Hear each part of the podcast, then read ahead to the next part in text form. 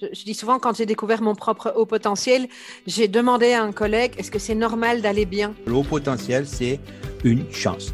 Enfin, j'ai eu cette sensation que j'étais reconnue euh, dans mon entièreté.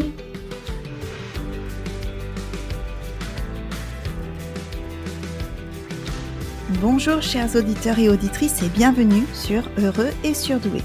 Ce podcast est né d'une idée simple, de raconter des histoires de personnes qui ont découvert leur haut potentiel et en ont fait une force ou tout du moins se sont appropriés de cette nouvelle version d'eux-mêmes.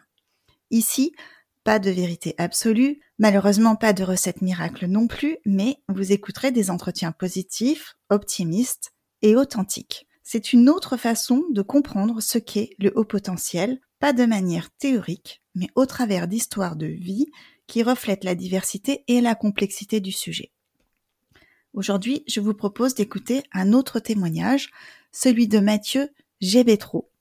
À peine un peu plus d'un an après avoir découvert son fonctionnement atypique, il témoigne et partage, enfin, il nous explique comment est-ce qu'il a commencé à s'intéresser à ce sujet, le déroulement du test, l'annonce du résultat avec le sentiment de se découvrir ou de se rencontrer pour la première fois, les remises en question des choix passés qui succèdent à cette nouvelle information, la quête d'informations pour comprendre euh, de quoi il s'agit exactement, et puis aussi à la toute fin, il nous parle de son astuce pour reposer son cerveau.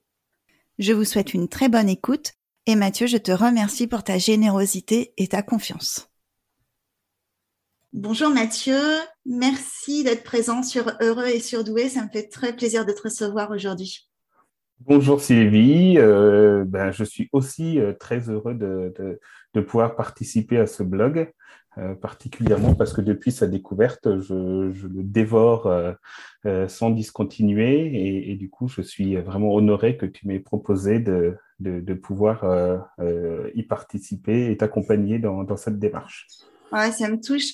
Alors en fait, je vais en profiter juste pour dire un petit mot sur le fait que tu m'as contacté via LinkedIn. Euh, D'abord pour échanger sur le podcast et en fait comme tu m'as euh, assez rapidement euh, signifié que c'était quelque chose que tu vivais assez bien et que tu avais découvert récemment, je me suis dit tiens ça pourrait faire un, épisode sympa et du coup c'est comme ça qu'on est entré en, en contact, qu'on a commencé à échanger.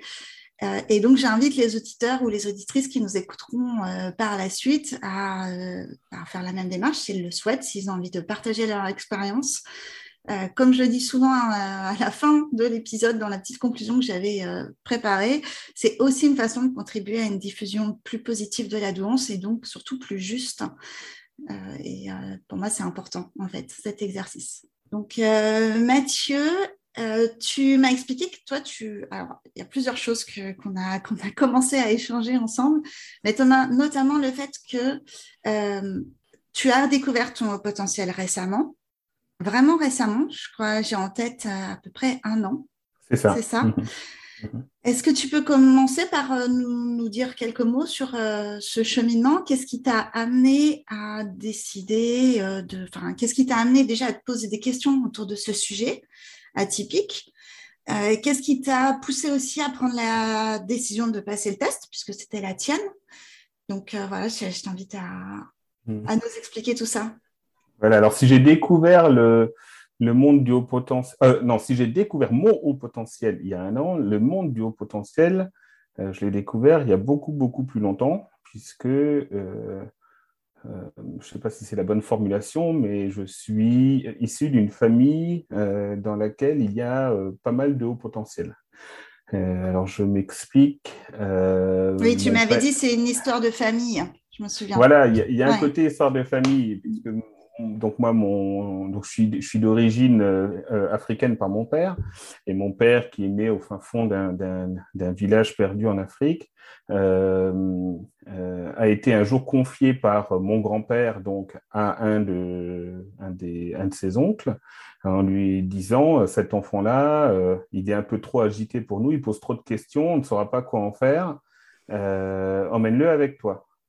Et, et ce qu'a voulu dire mon grand-père à ce moment-là, c'est cet enfant a certainement un autre destin que celui d'être agriculteur dans ce petit village. Euh, donnons-lui une chance euh, euh, d'aller à la capitale et éventuellement de, devenir autre chose. Alors, peut-être qu'il imaginait quelque chose de l'ordre de, devenir instituteur ou, ou mhm. infirmier, etc.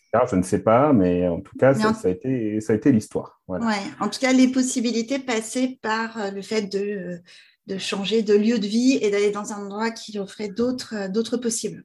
Voilà, surtout que mon père est né en 1944, donc on parle de, de, ça, on est en 1947-1948. Quel pays? Je ne crois pas que tu l'aies précisé. République centrafricaine. Enfin, c'est entre le Congo et la République centrafricaine, les frontières étant ce qu'elles sont en Afrique. le village originel est au Congo, mais il est parti en République centrafricaine, euh, dans la capitale, à Bangui. Euh, et, pour la faire courte, il se trouve que mon père euh, a passé brillamment toutes les étapes de la scolarité de, l'époque au point d'avoir le bac préscolaire de deux ans et d'être euh, fréquemment inscrit au tableau d'honneur de son lycée. J'ai vu d'ailleurs ses bulletins scolaires et c'est vrai que c'est assez impressionnant. Mmh. Il avait fait à l'époque un bac qu'on appelait philo, avec option latin et grec, donc plutôt orienté littéraire. Et puis un copain lui dit, au moment où ils ont tous les deux d'ailleurs le bac, Ah, l'Organisme mondial de la santé offre des bourses pour faire médecine à la fac de Strasbourg, euh, ça ne te dirait pas d'essayer? Mon père euh, se, dit, Ah, bah pourquoi pas? Euh, Il postule, il est pris. Donc d'un bac littéraire, il arrive en fac de médecine à Strasbourg. Et euh, ben, comme on peut l'imaginer, euh, euh, il finit major de la faculté de, médecine, il devient chirurgien. Attend même, il doit même attendre, me disait ma mère il y, a, peu de temps, il doit même attendre un an pour, pour passer la spécialité de chirurgien parce qu'il était trop jeune du fait de sa préscolarité. Donc, bon, donc, de manière évidente, même s'il n'a jamais passé de test, mon père est très probablement au mmh potentiel. Est-ce que est-ce qu'il avait partagé avec toi des souvenirs de toute cette période de scolarité, euh, que ce soit euh, dans son pays d'origine ou à l'université?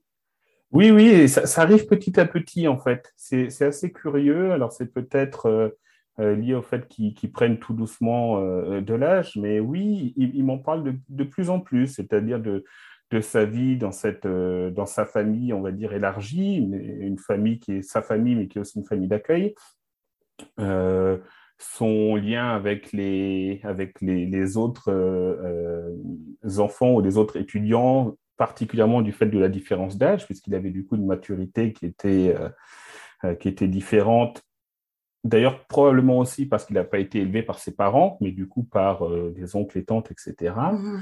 Euh, il m'a parlé de ses études, oui, de médecine, euh, avec une anecdote qui me fait toujours sourire, puisque souvent en médecine, la, grande difficulté au début des études, c'est l'anatomie. et, et, lui me dit toujours, et comme moi, je parlais latin couramment, euh, finalement, le nom des eaux, etc., c'était tout à fait euh, euh, naturel et, ça m'a permis de passer au travers assez, assez facilement. D'où finalement le bac de philo, c'était plutôt une bonne idée.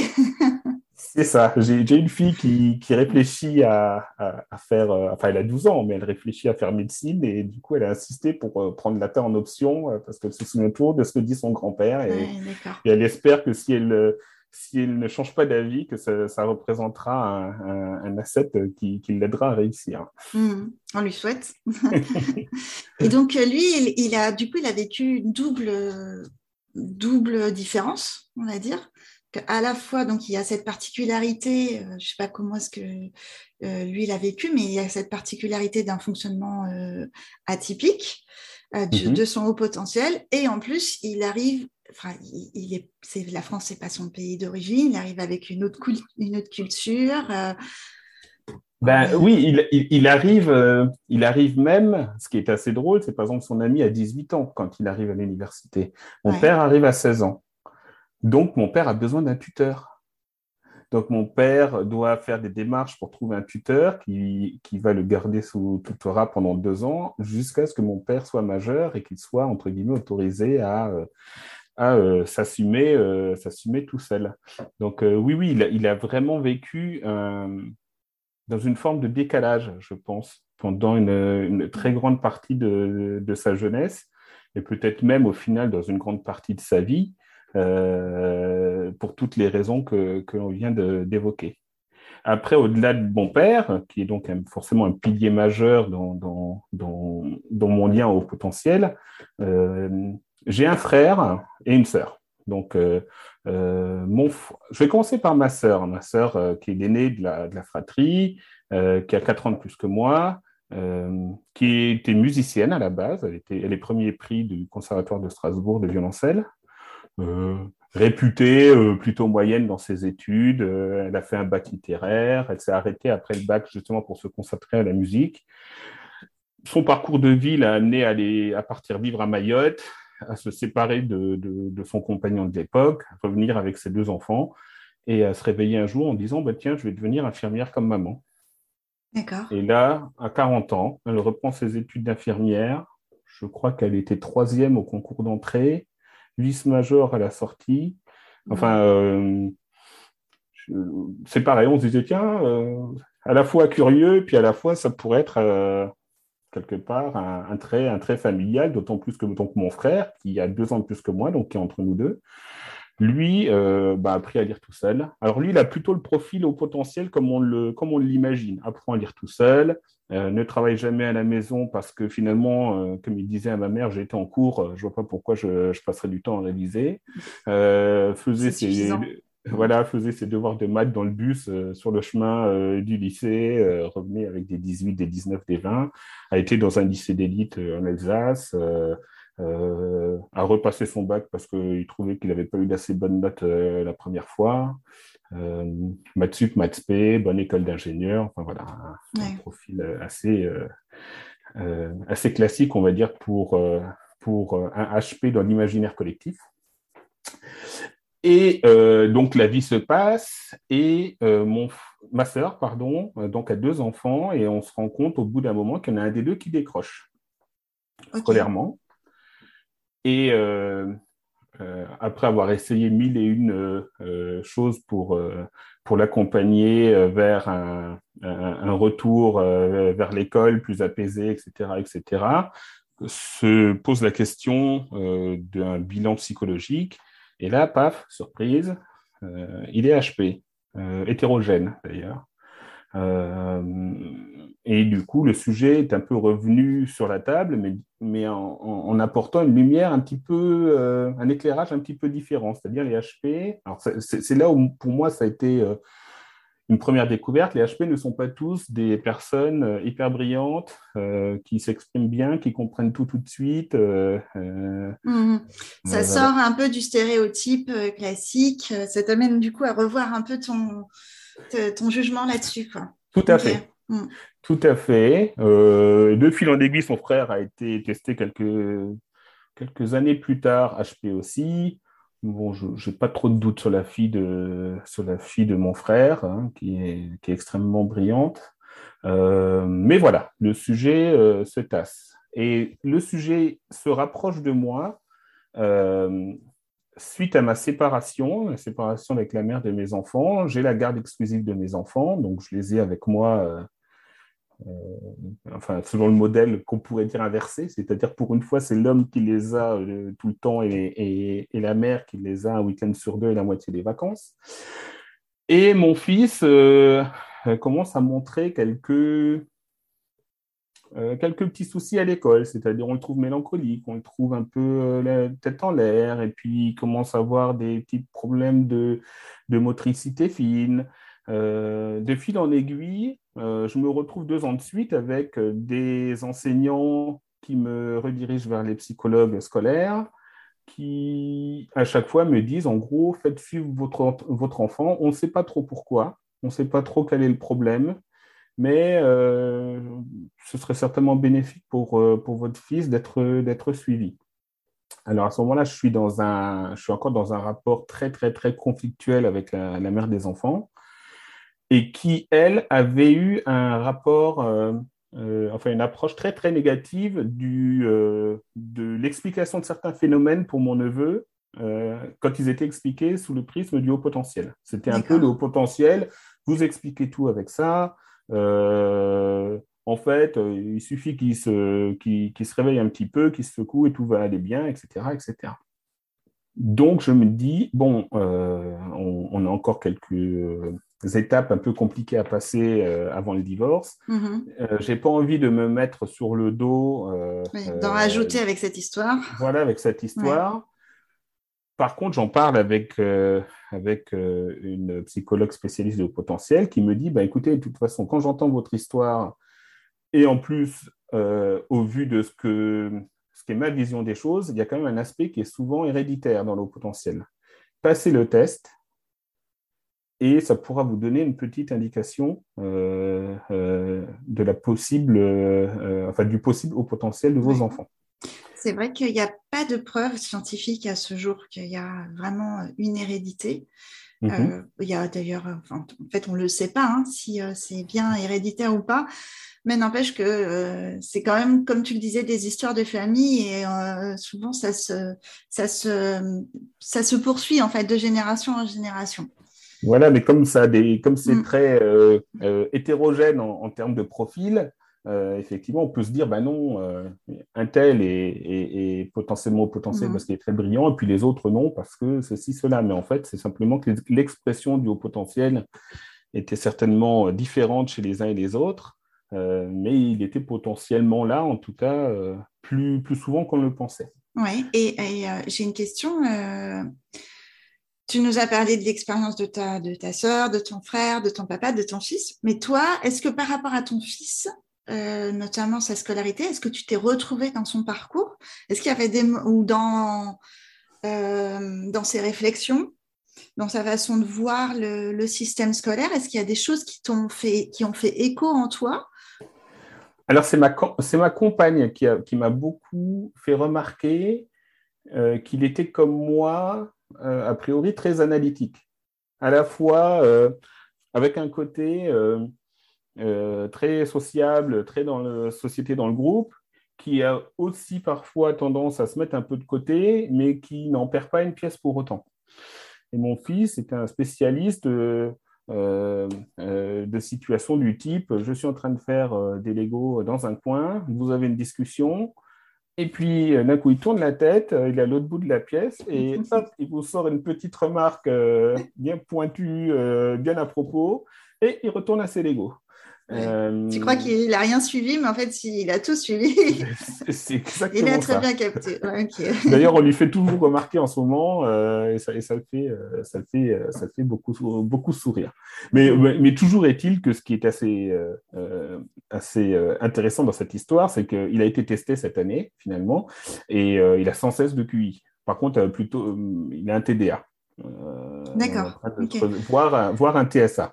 Donc, TDA, c'est euh, des troubles. Un déficit de l'attention. Ouais, ok. Euh, d'ailleurs, du coup, c'est assez, assez drôle comme les choses euh, peuvent s'alimenter. parce qu'à partir du moment où on a creusé ce sujet-là, maintenant, on, on, me dit beaucoup, tu devrais peut-être regarder aussi de ton côté, parce que ma compagne s'est fait pour spécialité maintenant de me, de me démontrer que souvent je suis en train de faire trois choses en même temps et que j'ai du mal à me, Mais vraiment trois choses en même temps, c'est-à-dire euh, je, suis, euh, je suis en train de parler dans une conférence call euh, du boulot, en même temps je joue avec mon téléphone, tout en regardant une vidéo YouTube avec le son pas trop trop fort. Mmh. ouais, mais est-ce que c'est un problème? Alors moi, je trouve Effectivement, j'irai certainement plus vite si je me focusais un peu plus, mais ce n'est pas forcément un problème parce que je crois que j'en ai besoin aussi parfois. Euh, en tout cas, si j'ai qu'une chose sur, euh, si j'ai qu'un fer sur le feu, j'ai du mal à, rester focalisé. Alors, euh, quelque part, le, si j'ai un, si j'ai une certaine forme de trouble de l'attention, certainement, j'ai certainement trouvé une espèce de parade en mettant mmh. plusieurs fers sur le feu, ce qui me permet de ne pas avoir trop à focaliser l'attention sur un fer, mais sans pour autant le, euh, perdre le fil des, discussions. Ou, C'est-à-dire ça paraît pas forcément logique, mais bon, c'est toujours la question du point de référence, hein, logique par rapport à quoi. Euh, mais euh, c'est vrai qu'on constate que, en tout cas, moi je le constate à travers des, des, personnes que je rencontre, souvent il y a cette le, le, fait comme ça de s'éparpiller sur plusieurs choses, finalement, ça aide à la concentration. C'est ça. Alors après, tout dépend du peut-être du niveau aussi et du, nombre de, de la diversité des choses. Il ne faut pas que ce soit, euh, je sais pas, si tu fais dix choses en même temps, là, ça devient impossible quand même. Faut pas, oui, oui, faut pas pousser, quoi. Mais euh, faire, euh, je sais pas moi, de la musique et, et apprendre ses cours en même temps. mon fils fait ça, par exemple. Mmh. Et euh, la logique voudrait qu'il apprenne ses cours euh, sans bruit, euh, tu vois, dans, un, dans une atmosphère aseptisée où il n'y a rien qui puisse le parasiter. Et en fait, c'est plutôt l'inverse. Oui, oui, oui, non, et puis j'ai remarqué que je ne suis pas le seul. Par exemple, j'ai repéré un, un collègue je, à qui je n'ai pas encore parlé, mais qui, à mon sens, est manifestement au potentiel. Et euh, j'ai remarqué qu'il y a une vraie différence dans sa capacité à être pertinent dans, les réunions, euh, qui est liée au fait qu'ils sont en train de jouer à son téléphone ou pas. Donc, ah toutes, les réunions, toutes les réunions vraiment présentielles, il n'ose pas sortir son téléphone. Tu l'as analysé. C'est parfois un peu plus compliqué. Euh, et, par contre, quand on est dans des réunions vidéo, même si on est deux, trois dans la salle, là, il sort son téléphone. En général, ça va beaucoup mieux. Ah. c'est assez, assez, drôle. OK. Donc, donc, euh, tu passes ce test. Voilà, je me retrouve à passer ce test avec, je pense, comme beaucoup, le stress. Euh, euh, euh c'est j'en parle pas trop autour de moi mm. parce qu'on va me prendre pour un prétentieux et puis si je suis pas au potentiel, etc., etc. Déjà, Mathieu, attends, je voudrais te poser une autre question. comment tu l'as choisi, la psy qui t'accompagne dans ce test? Ah, alors moi, je suis très scolaire là-dessus. Hein. Donc, euh, et comme j'ai enfin, ce qui se, ce qui sera démontré d'ailleurs dans le test, comme j'ai une capacité de traitement qui est euh, très très hors norme, euh, je, je, me, je, me, je me pose la question assez rapidement des, des 4-5 critères qui vont me permettre de considérer que qu'un ou une psy est, pertinente dans ce sujet spécifique.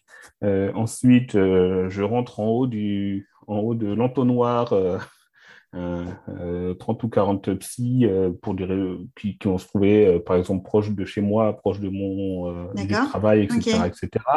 je secoue tout ça et puis à la fin, il y a un nom qui sort. et, et, voilà, et du coup, je, je, me suis retrouvé bah, pas très loin de chez moi. Je vivais à l'époque, en tout cas, au Lila. Je me suis retrouvé à Montreuil chez Madame Nathalie Discours, qui est qui est, je pense, connu et reconnu sur, le, sur, la, place de Paris et peut-être même d'ailleurs sur le sujet, euh, euh, que j'avais vu, euh, enfin, dont j'avais lu un certain nombre d'articles, j'avais, j'avais, donc j'avais un peu analysé ses, ses, ses travaux, son activité professionnelle et associative. enfin, voilà. oui, oui, mais je vois, je vois. Voilà. Mais t'as pas juste secoué. Euh... non, mais voilà. Quoi. T'as quand même fait. Euh, voilà, ok. Oui. voilà. C'est quand même une petite analyse euh, derrière de voilà, quels sont les critères, les critères qui moi me permettent de valider la, la, pertinence et la compétence en fait de telle ou telle personne. J'ai très J'ai une énorme confiance dans mon intuition. Ouais mais je ne, je, mais je ne la laisse intervenir qu'à partir du moment où l'analyse n'est plus possible. D'accord. C'est-à-dire, je, je, je, suis scientifique euh, autant, que, autant que faire se peut, et dès que c'est plus possible, s'il reste deux routes, à droite, gauche, alors là, j'écoute mais aveuglément mon intuition, mais auparavant, je me dis quand même que euh, ce qui doit être euh, ce qui doit être traité analytiquement doit l'être. Mhm. C'est mon, mode de fonctionnement. Ok. Et le feeling, ça compte? Euh, Oui, après. ça, ça dépend. Ça, on ne sait qu'une fois qu'on a commencé. Ah oui, c'est sûr. Euh, et, voilà. Mais, voilà, donc je me retrouve dans une situation où on, donc on, me pose ces questions-là euh, vis-à-vis de mon fils. ma fille est suivie depuis quelque temps en psychologie, enfin par des psychiatres et ou psychologues euh,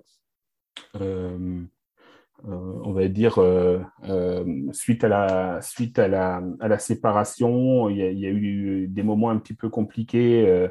et du coup, elle a, elle a demandé à être suivie. Et du coup, je l'avais accompagnée dans cette démarche-là. Et pareil, on m'avait laissé entendre que euh, quand même, elle avait beaucoup de vocabulaire, elle avait une capacité à construire des raisonnements euh, euh, qui étaient un petit peu hors normes vis-à-vis de, enfin, du fait de son âge. et ma compagne que j'ai que j'ai rencontrée à peu près à ces moments-là, ma compagne actuelle, qui elle a est confrontée, on va dire, a été confrontée dans sa jeunesse à beaucoup de haut potentiel chez, chez un certain nombre de ses frères. Euh, elle me disait, mais c'est évident, euh, c'est évident que tu l'es, euh, mais dans le contexte qu'elle tient, va te faire tester. Comme ça, ça t'aidera aussi à avancer au niveau, au niveau familial. Donc, je vais passer le test. J'arrive d'ailleurs le matin en ayant eu une situation un peu complexe à gérer encore le matin même avec, avec la mère de mes enfants. Donc, j'arrive un petit peu stressé, etc. Je l'explique au moment de l'anamnèse et, euh, et, la psychologue me dit, bah, de, toute façon, je vous dirai en fin de, en, fin de, séance si je pense que ça, ça, ça, ça, aurait pu avoir un impact euh, euh, négatif sur le, sur le résultat du test. D'accord. Et du coup, là, je passe le test.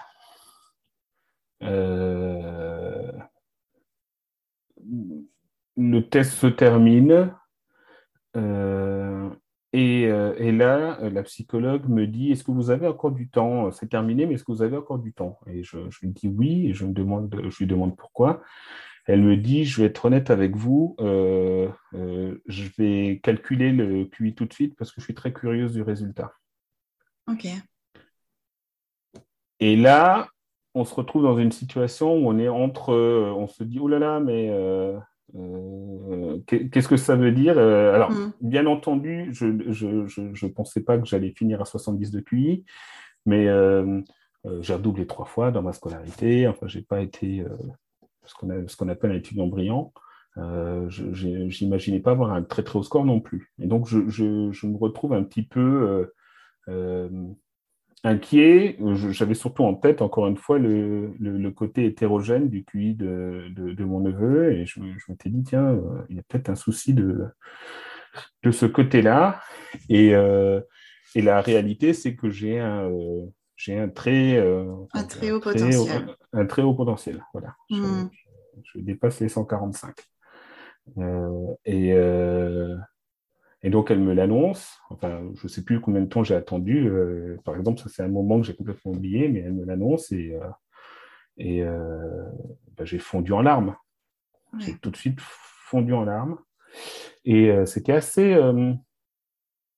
comme je l'entends souvent d'ailleurs, quand, on, quand, quand j'écoute d'autres personnes en parler, j'ai.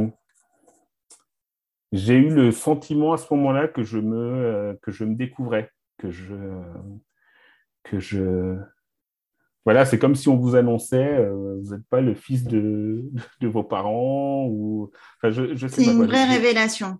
Ah oui, mais un, un, un, coup de marteau, mais énorme. Et on se, on se, on se, on se retourne sur sa vie et on se dit, mais, euh, mais qu'est-ce que j'ai fait, quoi? Ouais. Mais qu'est-ce que j'ai fait? Oui. Oui, c'est comme ça que tu l'as, tu l'as senti. Qu'est-ce que j'ai fait? C'est-à-dire, tu as un sentiment d'avoir. Euh, qu'est-ce que j'ai fait par rapport à la décision de passer le test? Ou qu'est-ce que j'ai fait par rapport à l'avant avec un sentiment de gâchis? C'est le sentiment de gâchis. Ouais. C'est le sentiment de gâchis. Euh, et finalement, c'est assez, c'est, assez curieux d'avoir cette réflexion-là. Euh, particulièrement, je pense, dans mon cas, parce que j'ai j'ai une, une, très belle carrière euh, professionnelle. Euh, enfin, je j'ai vraiment absolument pas à me, à me plaindre euh, du niveau de poste que j'ai eu, des, de mes niveaux de salaire, de, de, mes progressions, etc., etc. Par contre, tout de suite, j'ai compris que il y avait quelque chose à comprendre dans ce que j'étais mm-hmm. que je n'avais pas compris et que certainement ça m'aurait permis de vivre euh, ma vie différemment et certainement de la vivre mieux. Alors, ne nous trompons pas, comme tu le disais en introduction, je suis très heureux dans ma vie, je suis très heureux de ma vie. Mais effectivement, je me dis, bon, bah, professionnellement, je me, demande toujours si euh, j'ai le sentiment souvent d'avoir un emploi qui ne me remplit pas, par exemple. Mhm. je me dis, je le fais, bah, ça paye les factures, puis finalement, euh, j'ai des collègues euh, sympas, euh, je travaille sur des sujets euh, très innovants, super, etc. Mais est-ce que c'est vraiment ça que tu as envie de faire de ta vie? Est-ce que c'est ça que tu aurais fait de ta vie si tu devais maintenant recommencer à zéro, etc. Ouais. etc. C'est toutes ces questions-là qui, qui d'un coup, sont, sont, sont arrivées. Puis il y a aussi le positionnement par rapport aux gens ça, ça a été aussi très important. Euh, déjà, moi, j'ai vécu, alors si un jour il écoute ce podcast, euh, il serait peut-être surpris, mais je ne crois pas, j'ai toujours vécu un peu dans l'ombre de mon frère, puisque lui, encore une fois, avait le profil parfait du HP. Euh, ça, en, ça en avait été quand je suis arrivé au service militaire pour passer euh, mon, mon test, euh, mes tests euh, psychotechniques, etc., des trois jours. Mhm.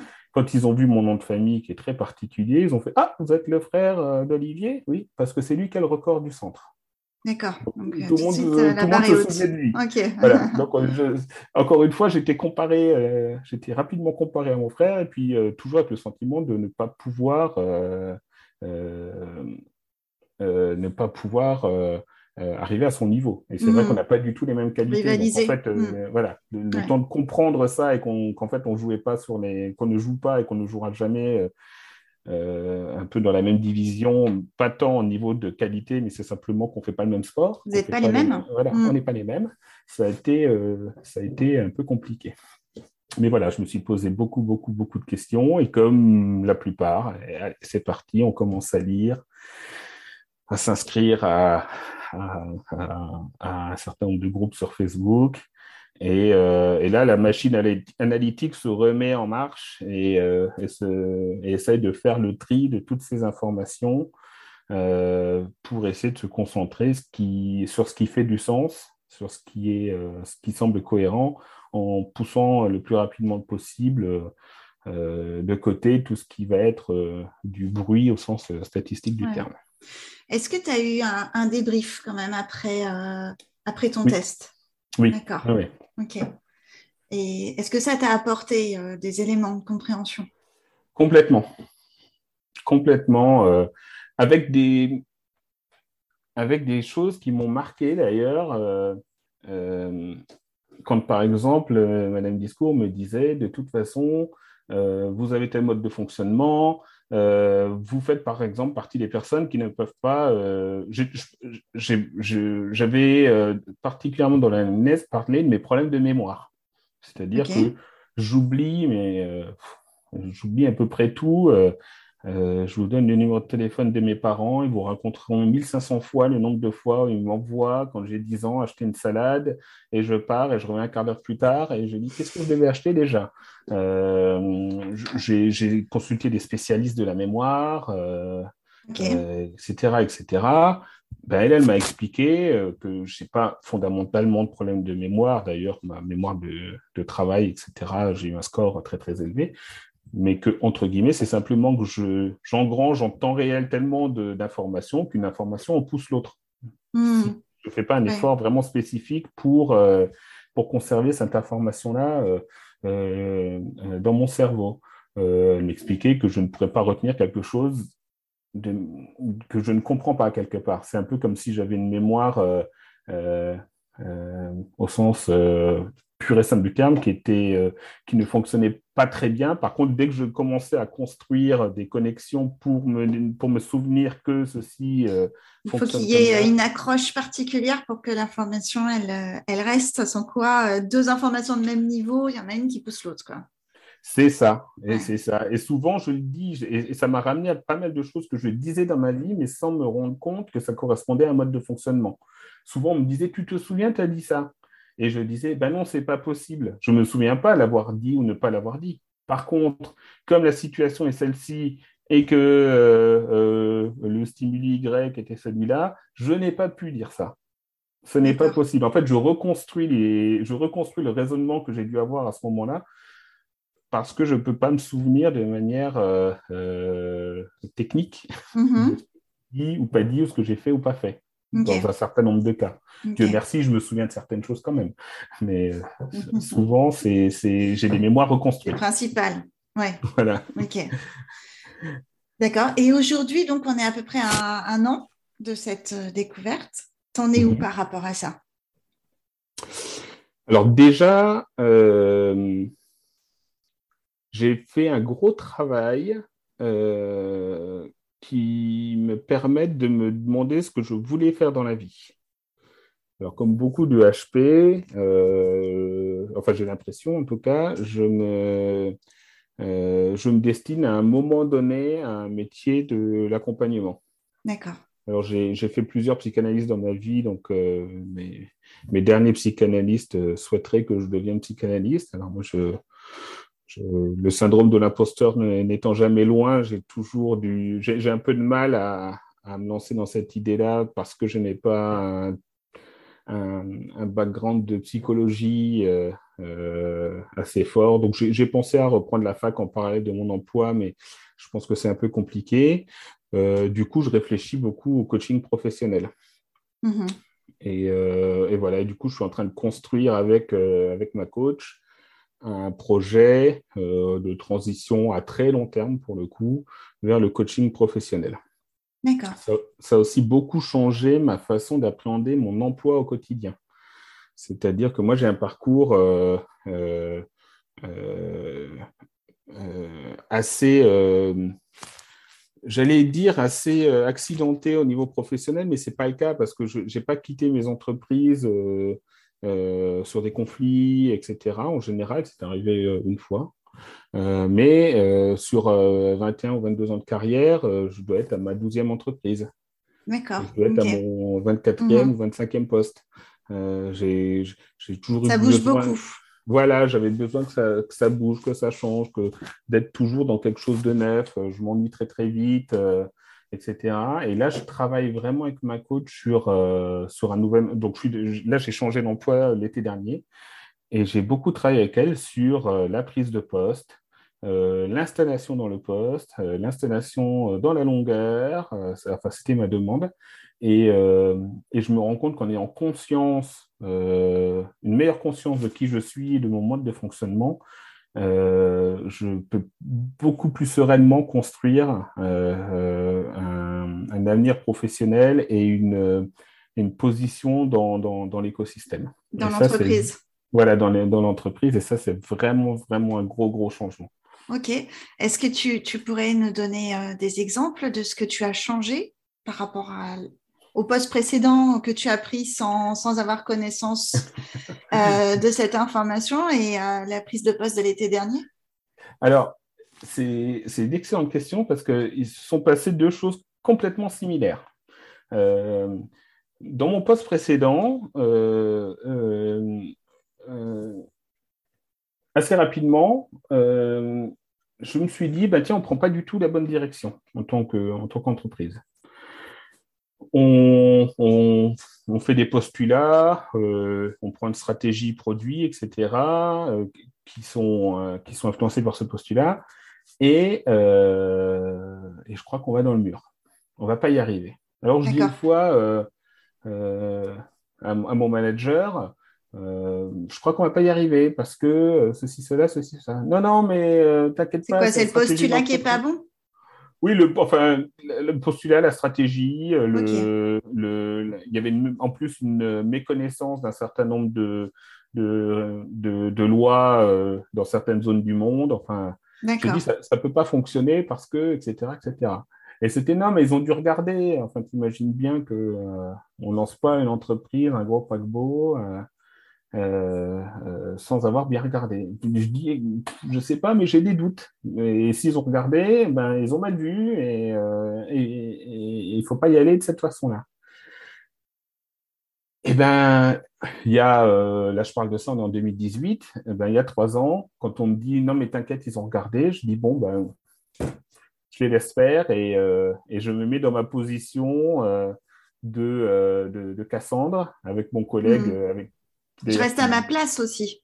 je reste à ma place, voilà. Enfin, oui et non. Je, pense que j'avais, euh, j'aurais peut-être eu l'opportunité de, de, me faire un peu plus entendre, mais euh, euh, le collègue qui m'avait fait rentrer dans cette société-là, avec qui j'avais déjà travaillé par le passé, m'appelle Je vous l'avais dit. Son, petit surnom quand il parle de moi, c'est Je vous l'avais dit. Et moi, j'avais mis mon petit t-shirt de Je vous l'avais dit. J'attendais patiemment que le, que le, que le bateau s'enlise. Et puis d'un coup, on est revenu me dire euh, à quoi tu pensais quand tu disais qu'il fallait pas faire comme ça? Parce que... Et puis euh, gentiment, je leur disais je, vous l'avais dit. Et puis après, je leur propose mon point de vue. Alors en l'occurrence, euh, très vite, les choses se sont accélérées. On est parti dans une autre stratégie, c'est-à-dire que la société, plutôt que de nous laisser développer le produit, a décidé de racheter notre société et, et ils, ont fermé, ils ont fermé notre division. Mais je ne m'autorisais pas, en fait, à avoir raison. Alors déjà parce que j'ai toujours peur d'avoir tort, et ça c'est plutôt, euh, c'est plutôt sain, mais surtout, je ne m'autorisais pas à avoir raison contre tout le monde. Et, euh, et toute proportion gardée, euh, depuis que je sais que je suis au potentiel, je me l'autorise. Et, en arrivant dans ma société actuelle, euh, alors, je ne dirais pas qu'on prenait une mauvaise direction parce que ce n'est pas le cas, euh, mais en tout cas, il y avait tout un pan de, de, de, notre activité qui dépendait d'une perception de marché à laquelle personne ne faisait attention et que personne ne trouvait importante. Et, et je suis arrivé en disant, bah, tiens, c'est curieux, vous ne prenez pas en compte cette chose-là. Euh, et, on m'a dit, bah oui, mais nous, on est plutôt orienté par là. Et du coup, je dis, oui, mais cette chose-là a quand même des, euh, des, des, Enfin, il y a des dépendances qui, moi, me semblent assez fortes et mhm. qu'il faudrait prendre en compte. On m'a dit au début, t'inquiète, euh, on, gère. ce qu'on fait. voilà, mais on me l'a dit avec beaucoup de respect, donc ça, c'était vraiment très, très sympa. Et, et j'ai dit, bon, bah, moi, je lâche pas. Et puis, je, réunion après réunion, semaine après semaine, je disais, on, va rater un truc si on ne fait pas ça, on va rater un truc si on ne fait pas ça, etc. etc. Et, euh, et, le bateau a bougé. Et le bateau a bougé, et euh, pas plus tard que ce matin encore, dans une réunion, on me disait, euh, et merci à Mathieu d'avoir, euh, de nous avoir aidé à, intégrer aussi euh, ce point de vue-là dans notre réflexion, et ça nous permet d'être certainement un peu plus efficace. Ça change pas, je n'ai pas la prétention d'avoir changé la face du monde de l'entreprise, mais en tout cas, je crois qu'on on, est beaucoup plus efficace et, beaucoup plus pertinent de, de, ce point de vue-là, mais surtout, je n'ai pas lâché. Je me suis dit, j'ai raison, j'ai raison, ils ont tort. D'accord. C'est-à-dire que tu avais plus confiance dans ton jugement, dans ton idée, dans ton analyse, et tu t'es autorisé, du coup, à, bah, la conserver et à, la représenter autant de fois que nécessaire. C'est ça, et surtout, et c'est là aussi où ma coach m'a beaucoup, beaucoup, beaucoup aidé, c'était à trouver différentes tactiques qui me permettaient, euh, si je rentrais pas par la porte, si, je ne poussais pas mon hmm. idée à travers la porte, c'est que je la poussais par la fenêtre ou que je la rentrais par la cheminée. Mais euh, c'est un moment, parce que je pense qu'on a aussi ce défaut-là, euh, euh, beaucoup de HP en tout cas ont ce défaut-là, c'est de savoir expliquer le point de départ, le point d'arrivée et de ne pas être très très bon pour expliquer le chemin mm-hmm. et, le pourquoi, etc. Et, ça aussi, j'en ai pris beaucoup, beaucoup conscience avec, avec le résultat. Et du coup, je travaille aussi beaucoup maintenant sur ma capacité à, à rassurer les gens sur le chemin, quoi. Parce que je pense qu'avant, je leur demandais des chèques en blanc. Je leur disais, on est ici, on va là-bas. Euh, euh, qui même me suivent, ne vous inquiétez pas, je sais ce que je fais. Euh, bon, force est de constater que le monde ne, ne, fonctionne pas, ne fonctionne pas comme ça. C'est pas suffisant. ouais. voilà, c'est pas suffisant. Et j'ai pu beaucoup travailler. Je travaille encore sur le sujet, et ça m'aide à, à, beaucoup, à, me sentir beaucoup mieux, en tout cas, dans, dans, dans l'entreprise, dans les projets, et à beaucoup mieux gérer euh, tous ces gens dont avant je me disais oh, ils comprennent rien et puis on va tous aller dans le mur et puis euh, mhm. et puis dommage pour nous tous. Ouais, ça aide aussi à, en fait à comprendre et à prendre conscience du fait que tout le monde ne réfléchit pas de la même manière mhm. et que voilà il faut parfois expliquer euh, différemment comme tu dis, prendre plusieurs chemins différents pour réussir à faire la démonstration qui va, qui va, qui va faire son bout de chemin. Oui, vraiment, c'est ça. Et puis, et puis, je pense qu'on a un modèle c'est aussi lié à la culture et à notre modèle euh, euh, d'éducation au sens scolaire du terme euh, en France. C'est-à-dire que moi, j'ai beaucoup, beaucoup travaillé, j'ai vécu en Angleterre un petit peu, j'ai beaucoup travaillé avec des Américains, avec des Anglais, etc. leur système est basé sur, le, sur, la, sur la magnification de l'individu, avec ses spécificités. Notre système, il est, il est, euh, il est basé sur la normalisation, en mhm. fait. Donc nous, on essaye de faire des gens qui vont tous raisonner de la même manière, on va tous se comprendre parce qu'on ça, ça a ses vertus, hein, mais on va tous se comprendre, on va tous penser pareil, on va tous calculer pareil, on va tous passer par les mêmes chemins, etc., euh, etc. Quand l'anglais il te dit, bah, vas-y, je te regarde, mhm. je te regarde et puis surtout, euh, je regarde le résultat. Et, et, et je crois que c'est très au potentiel comme, comme, euh, comme façon de faire, la façon anglo-saxonne. Euh, ça, laisse vraiment beaucoup de, de, liberté et de créativité. du coup, euh, je ne m'engagerai pas sur le sujet du, de la situation sociale dans ces pays-là, mais je veux dire, d'un point de vue purement économique, je ne suis pas surpris que ces entreprises-là, soient, enfin les entreprises américaines ou soient en général les, les, les, meilleures entreprises, les plus innovantes, etc. Ils ont un, modèle qui réplique finalement le modèle d'éducation. Et nous, on est certainement les meilleurs exécutants. C'est pour ça que nos ingénieurs sont souvent euh, euh, reconnus de par le monde. Mais c'est à partir du moment où on est dans un cadre, alors là, il n'y aura certainement pas meilleur qu'un Français. Mhm. Mais pour définir le cadre, je ne sais pas si on est les meilleurs euh, avec le modèle dans lequel on évolue. Peut-être qu'on définit bien le cadre, mais que le cadre ne peut pas convenir pour toutes les situations. Peut-être. C'est vrai aussi. Donc ça a changé, alors euh, cette prise de conscience, ça a changé ta relation euh, dans au travail, ta place dans le travail, ta façon de communiquer aussi avec tes collègues. Est-ce que ça a changé d'autres choses aussi, d'autres aspects de ta vie? Tu parlais aussi de, de, toi-même et de, euh, d'être plus à l'écoute de tes envies. Voilà. Qu'il y avait un peu comme ce, j'avais envie de dire tout à l'heure, le sentiment d'un rendez-vous manqué avec toi-même. C'est quand tu exprimais euh, ce que tu as ressenti après le, après le test. Oui, oui, très, oui, oui tu es très juste sur le sujet. Euh, de manière après plus euh, générale, oui, je me suis dit, je suis ce que je suis d'un point de vue euh, sociétal, je ne sais jamais s'il faut dire social ou sociétal euh, dans ce cas-là, euh, parce que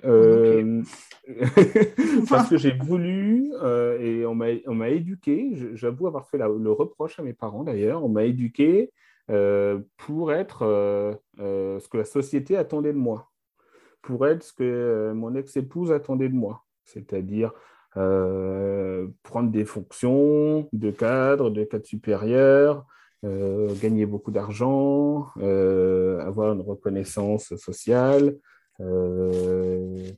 pour moi qui travaille dans le marketing digital, j'ai travaillé quelque temps chez Facebook. Donc, à un moment, je suis, je suis arrivé à un endroit quasiment mm. en haut de la courbe de ce qu'on pouvait faire. où j'étais vice-président d'une grande agence de communication, enfin d'une filiale d'une grande agence de communication. Euh, et, je me suis dit, mais je ne suis pas arrivé là et je n'ai pas fait ça parce que moi, je le souhaitais et parce que c'est ce qui allait me, me permettre de me, euh, de me réaliser. Et du coup, effectivement, je me suis dit, bon, bah, à partir de maintenant, j'essaie de, de, plus m'écouter. Et d'ailleurs, ce, qui permet en général de mieux écouter les autres aussi.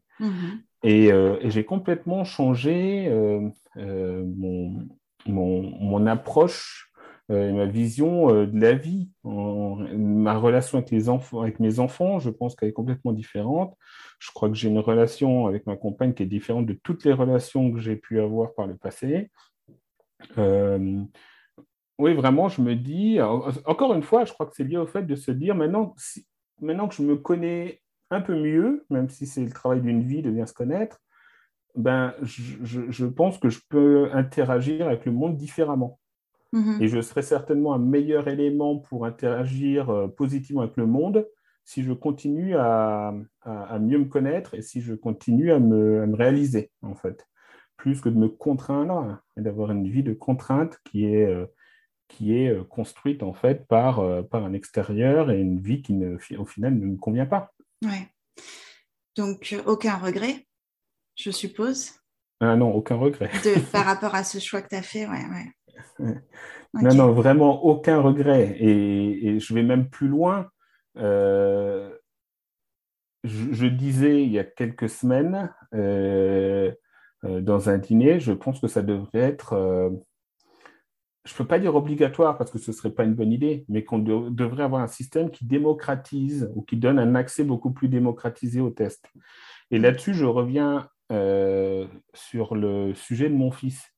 Le, sujet n'étant pas de savoir si on est HP ou pas HP, mais ce test-là permet d'observer tellement de choses en dehors du HP que je pense que pour beaucoup, ce serait vraiment utile de se dire euh, ah bah tiens, en fait, euh, voilà, je suis, je sais rien, j'ai 105 de QI, par contre, je suis TDA. Et du coup, je peux, euh, je peux m'améliorer et travailler sur ce sujet-là. Par contre, je suis ceci, je suis cela, ou j'ai tel sujet peut-être à travailler. En fait, ça, ça initierait un travail sur soi euh, qui serait certainement bénéfique à la, à, la plupart des personnes. En fait. partir d'une meilleure connaissance de soi, mais bon.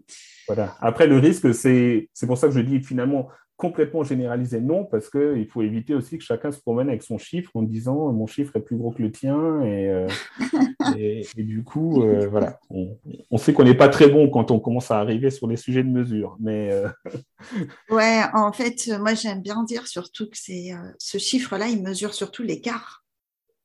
Il mesure un écart de pensée, un écart de, de, de, de positionnement par rapport au monde, mais il mesure pas euh, une valeur. C'est-à-dire que c'est pas euh, plus j'ai un score élevé, euh, plus je suis bon, plus je suis fort.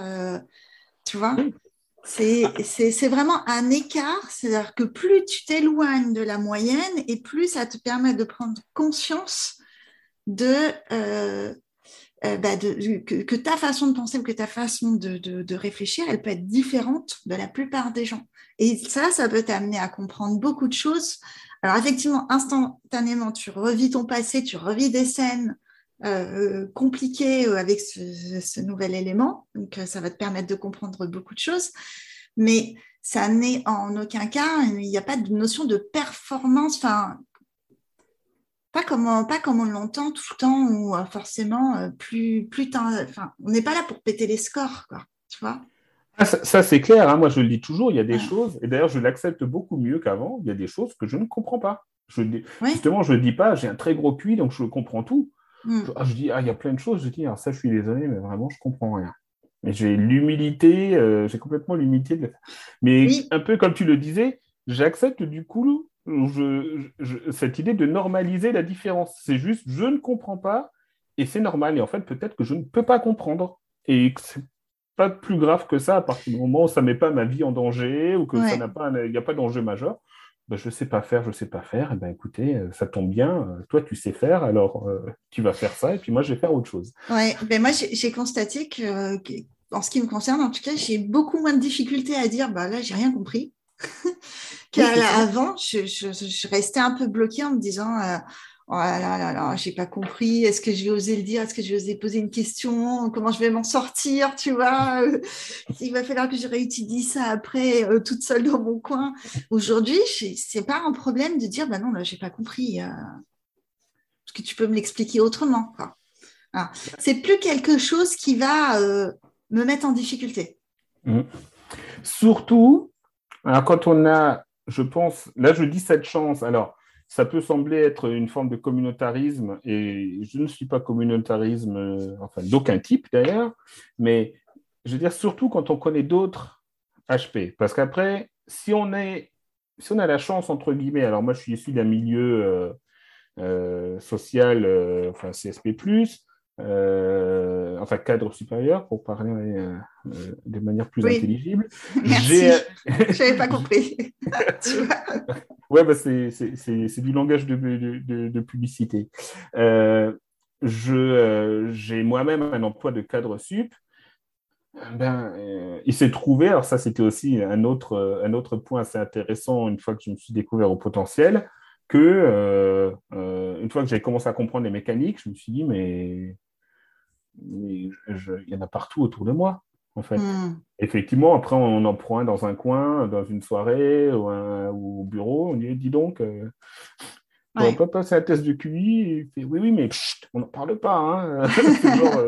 chacun reste. Non, mais donc, le fait d'avoir de, comme ça un, des, potentiellement des groupes d'amis, euh, et même si tout le monde ne l'est pas, mais où on commence à se dire, tiens, il y en a 5 qui sont HP sur les 10, etc. etc. Ben, quand on a des discussions sur des sujets, quand on échange ou quand on travaille même ensemble, dans mon avant-dernière société, sur un groupe très proche de 4, on était 3 HP. Euh, ben, du coup, c'était hyper. Euh, maintenant, quand je le regarde à, posteriori, parce que je, je, ne le savais pas à cette époque-là, mais alors euh, la quatrième qui n'était pas HP, d'ailleurs, elle, son mari est HP et nous disait à tous les trois, de toute façon, vous êtes tous HP. ça se voit, alors qu'il n'y en avait qu'une qui était testée. Mais je veux dire, on voyait bien qu'on avait euh, des qualités différentes, des niveaux de compréhension différents, que l'un comprenait ceci, les deux autres ne les comprenaient pas, etc. etc. Et oh là là, qu'est-ce qu'on se sent bien Parce qu'on peut aussi avoir cette pression-là de se dire d'un coup, euh, je suis au potentiel et du coup, je, suis censé être génial et, avoir la mhm. capacité à sauver le monde. Ben non, pas du tout, en fait.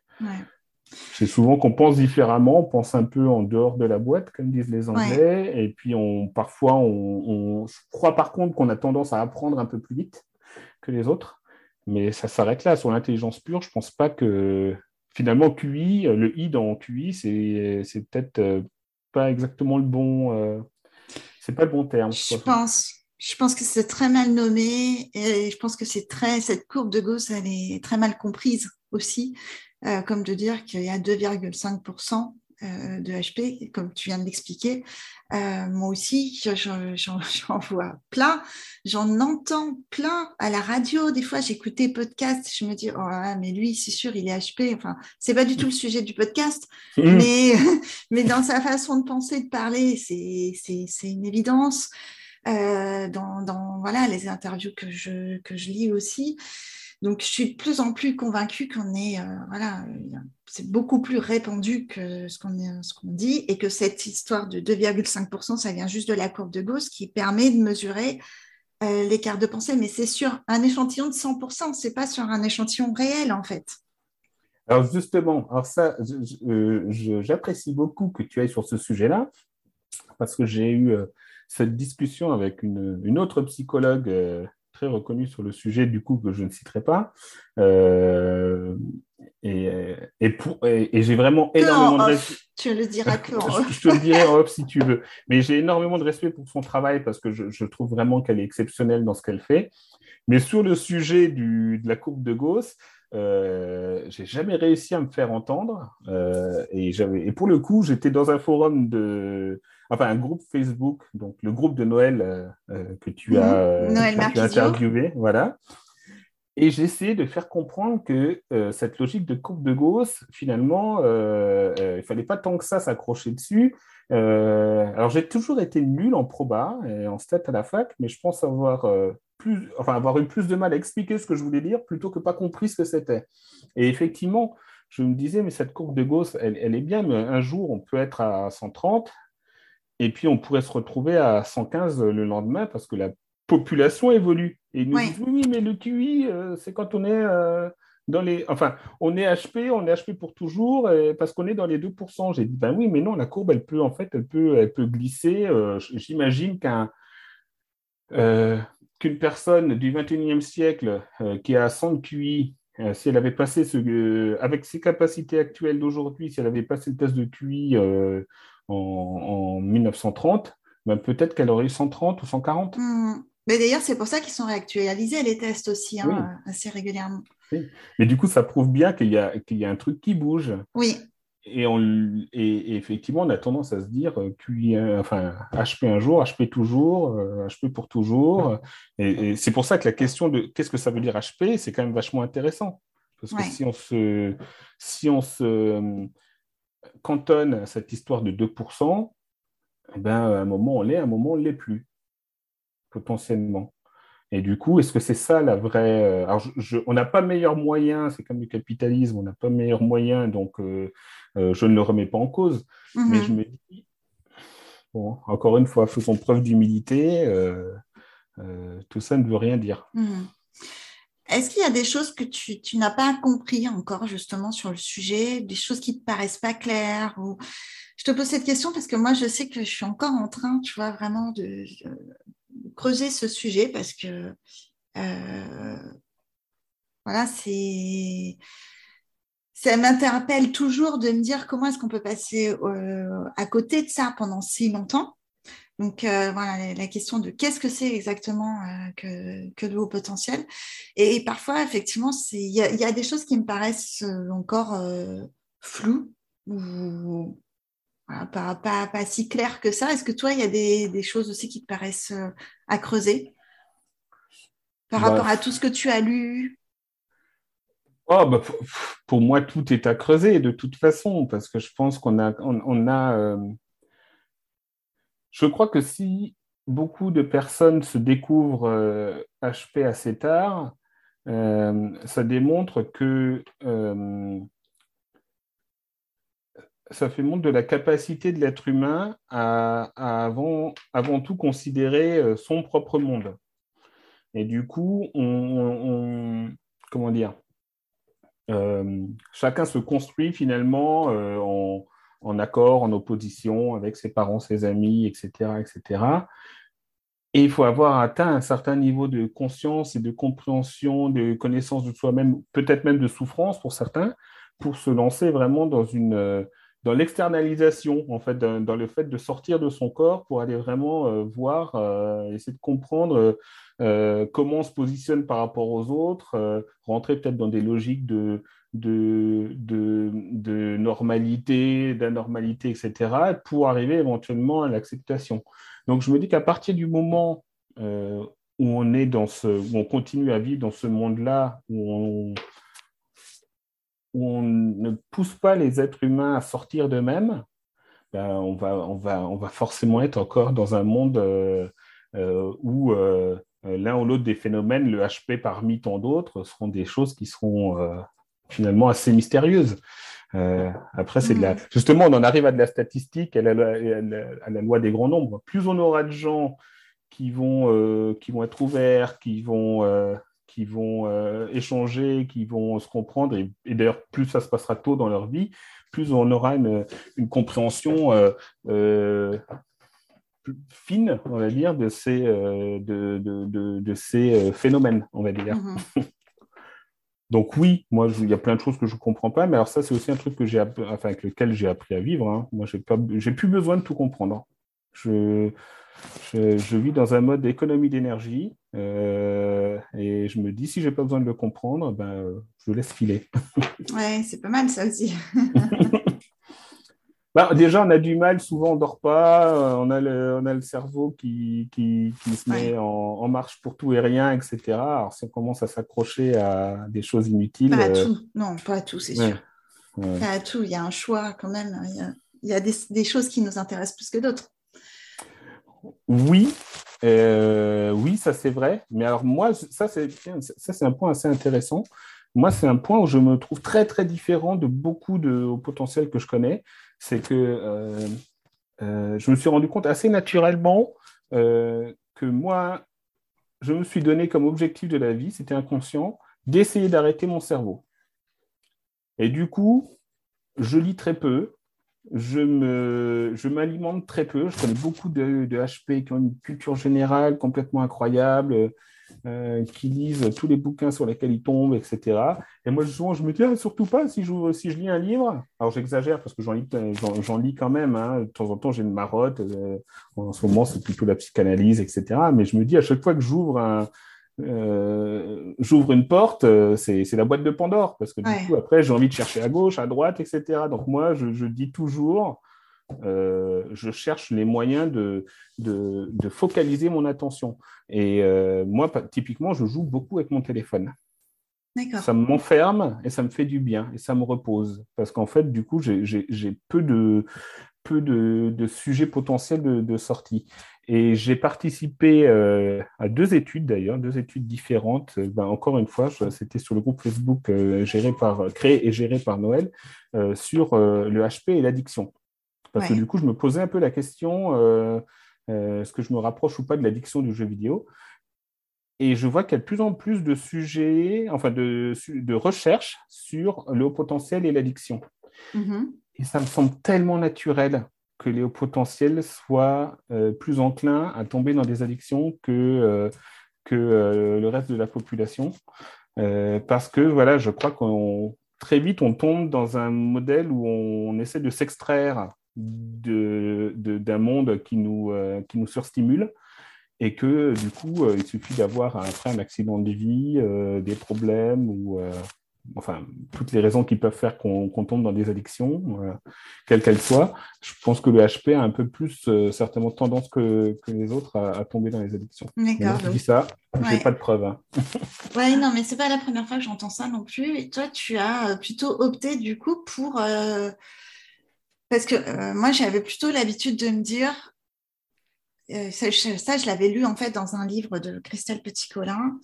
Euh, si euh, en fait ton cerveau tourne tout le temps, tu n'arrives pas à l'arrêter, pas ça, ça, ne peut pas s'arrêter, en tout cas pas, pas suffisamment. donc soit en fait tu le nourris avec des informations qui l'intéressent, qui t'intéressent, qui t'apportent, euh, et là, mais effectivement, tu peux vite tomber dans une espèce de boulimie, une course à l'information. Soit euh, bah, tu ne le nourris pas, mais à ce moment-là, il, va, il risque de tomber dans le versant euh, rumination. Et comme il n'a pas de nouvelles informations, il va aller piocher dans des vieux dossiers qui vont tourner en boucle et qui ne sont pas forcément très positifs.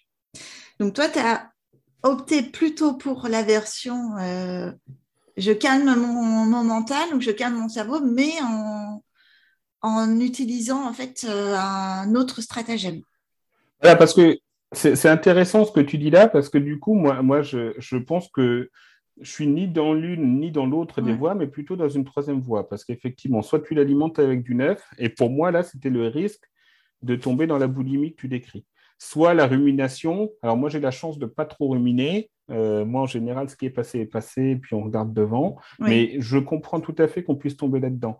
Euh, et moi, je crois que j'ai justement la voix, la voix qui ferme, en fait. C'est-à-dire qu'à la fois, je, m'alimente, je m'occupe, parce que euh, quand je joue, il bah, faut faire des stratégies, etc. etc. mais on n'a pas l'occasion de, rentrer dans la boulimie. Alors, le temps, il y a, y a, un côté boulimique sur le temps qu'on y passe. Mm-hmm mais euh, il n'y a pas ce risque d'ouvrir de, nouvelles portes. Est-ce que tu as trouvé d'autres stratégies comme ça? Euh, Que j'ai identifiées, non, je ne crois pas. Mais, euh, mais, mais celle-là, je l'ai beaucoup. Celle-là te suffit. Ouais, ouais enfin, en tout cas, celle-là, je l'ai étudiée, je l'ai identifiée, je l'ai comprise. parce que ça fait, ça fait plus de 15 ans qu'on me, qu'on me reproche de passer trop de temps euh, euh, à jouer, sachant que je peux faire, euh, bien entendu, toujours deux ou trois trucs en même temps en plus. Hein, mais, mhm. voilà, ça c'est identifié en tout cas. je vais te poser deux dernières questions, Mathieu. si tu étais un animal, ah. bien cette question-là, parce que ça ah. change un peu. Voilà. Mais si tu étais un animal, lequel tu choisirais? Alors, euh, euh, très facile pour moi de le dire parce que je le, dans les portraits chinois, euh, déjà ados, tout ça, j'ai toujours choisi le même animal et après, je ne sais pas si c'est des justifications de, de, ce choix ou pas, mais ça m'a toujours semblé pertinent. Pour moi, je serais un loup. Et un loup, pas forcément pour les raisons qu'on imagine, mais c'est parce que pour moi, c'est un animal solitaire qui vit en société. Et, ça correspond assez bien à, ce que, à, la manière dont je me, je me, vois et je me perçois. Ok, ouais. Effectivement, c'est... je comprends. et euh, pour terminer, est-ce qu'il y a une question que je ne t'ai pas posée ou quelque chose que tu voudrais ajouter, un message que tu voudrais faire passer qui te tient à cœur? Je crois que je reviendrai simplement sur ce que je disais euh, euh, au moment où on parlait des tests, c'est-à-dire, je, crois que vraiment, si, euh, si on se pose la question pour soi-même, pour, euh, pour quelqu'un d'autre, pour ses enfants, des amis, etc., etc., je crois que c'est vraiment très, très important de se tester, encore une fois, pas forcément pour, pour un score, mais vraiment pour alimenter une meilleure compréhension de, de ce qu'on est. Et pour le coup, là, pour rentrer dans cette logique qui permet de savoir sur quel sujet on peut, euh, on peut euh, travailler, avancer pour euh, mieux se comprendre, mieux se connaître, mieux s'accepter, être dans son camp, comme dit souvent ma, ma mmh. compagne, et, et, pour avoir une vie qui soit plus épanouie. Ouais, pour avoir des bases plus solides, en fait. C'est ça. c'est exactement ça. On est mm. vraiment sur un sujet de base, pour moi, au même niveau que, que l'éducation qu'on peut avoir de ses parents. C'est-à-dire qu'à partir du moment où on a des bases solides sur, euh, sur qui on est, euh, euh, tout, tout, va bien. En fait, alors je ne sais pas, c'est un ami psychanalyste qui me disait ça. je ne sais pas si c'est de lui ou si c'est de quelqu'un, mais il me disait si on ne sait pas d'où on vient, on ne peut pas savoir où aller. Ouais. C'est. Voilà. Ouais, ouais. Mais je te remercie beaucoup, Mathieu. Et je t'en prie, je te remercie pour, euh, pour ce, ce délicieux moment. à très bientôt. À très bientôt. C'est terminé pour cette fois. Si vous avez aimé, vous aussi, vous pouvez contribuer à diffuser une vision plus positive de la douance, soit en agissant directement sur cet épisode, en likant, en commentant, en mettant des étoiles sur Apple Podcast, ou bien en parlant de ce podcast autour de vous à des personnes que vous pensez susceptibles d'être intéressées ou que ça pourrait aider. Je suis toujours à la recherche de belles histoires à raconter, donc si vous voulez me joindre, c'est facile. Vous pouvez le faire via LinkedIn ou via Facebook. Je vous dis à très vite. Bye bye